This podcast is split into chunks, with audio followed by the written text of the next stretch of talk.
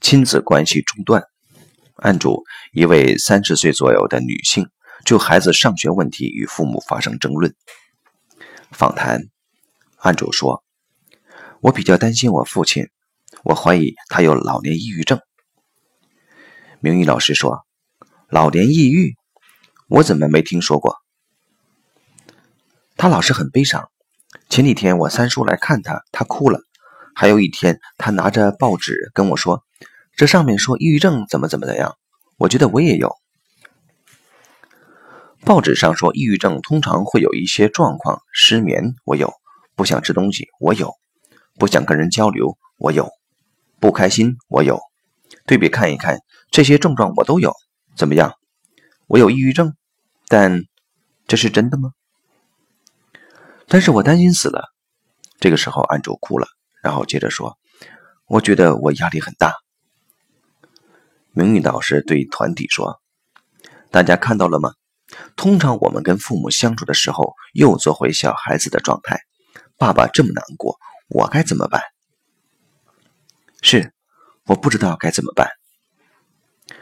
通常你做回小孩子的话，父母会更不放心。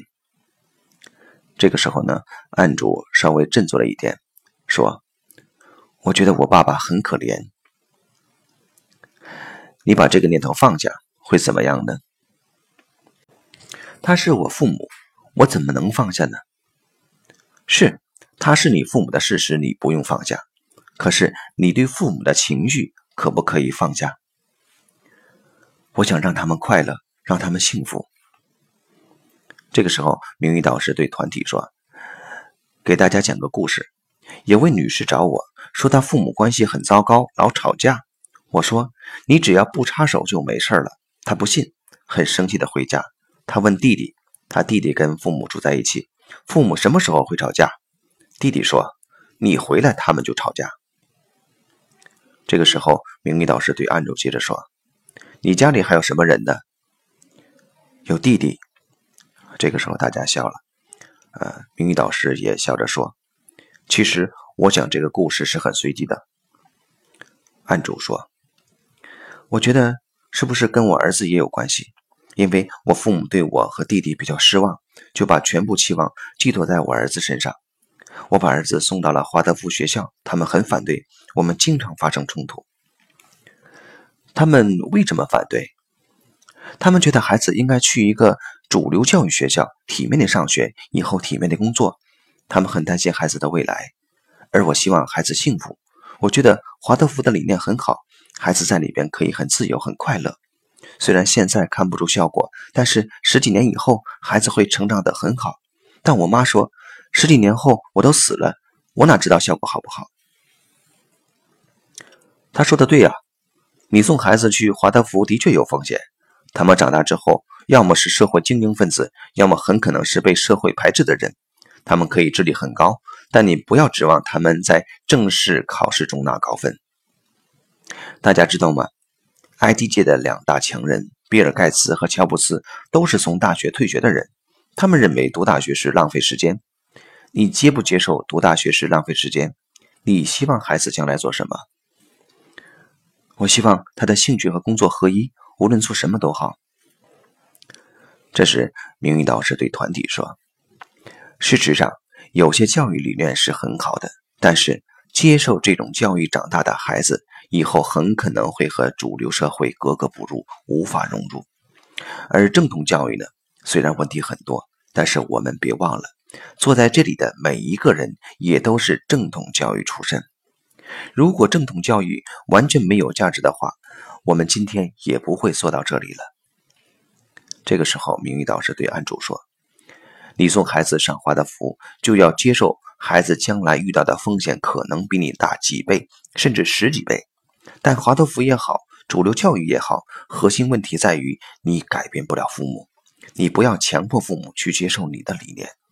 另外，如果你自己还处于青春期的话，你肯定会觉得父母是在跟你作对。我有一个问题，你去感受一下，你觉得自己是成年人了吗？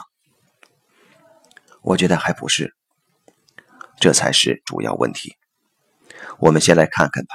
先挑一个人做你自己，挑一个人做你父亲，挑一个人做你母亲。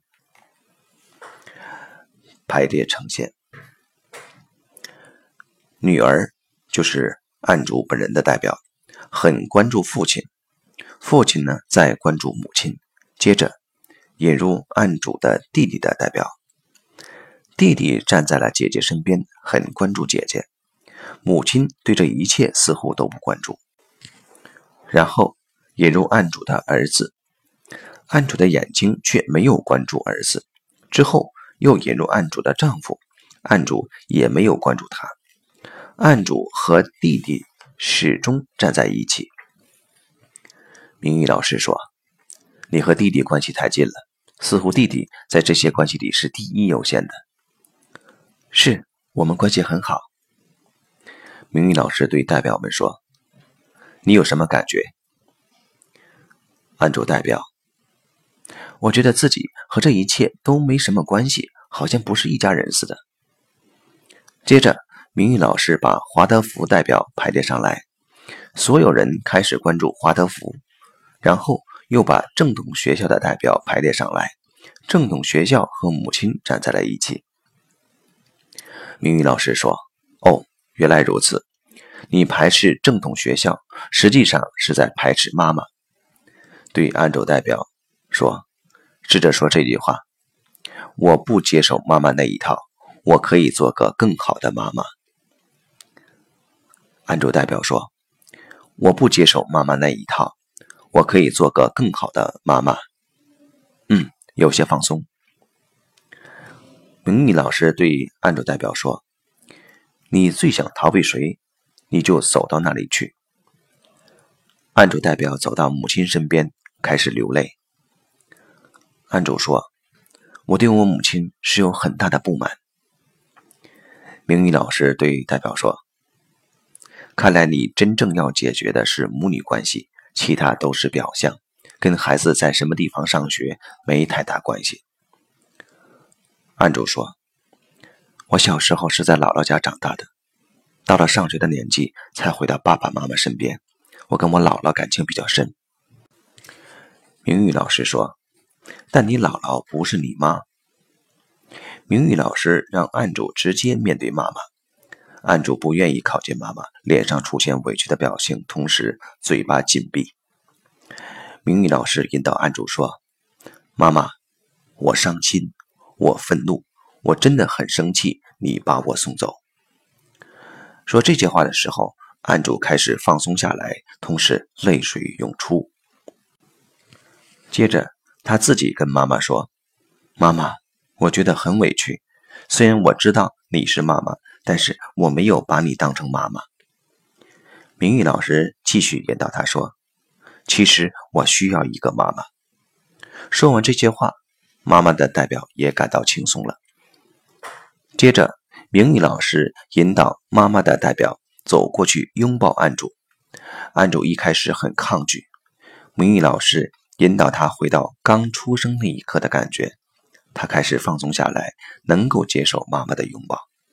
明宇老师引导他说：“妈妈，妈妈，妈妈，妈妈。”案主开始大哭起来。妈妈的代表看到这种情况，紧紧的拥抱着他。接着，明宇老师引入姥姥的代表，从背后。拥抱案主，然后明宇老师请助教在房间的一角铺上垫子，请三个人躺到垫子上，盖上被子，让姥姥和妈妈紧紧的抱住案主。三人这样躺了一会儿。系统洞见：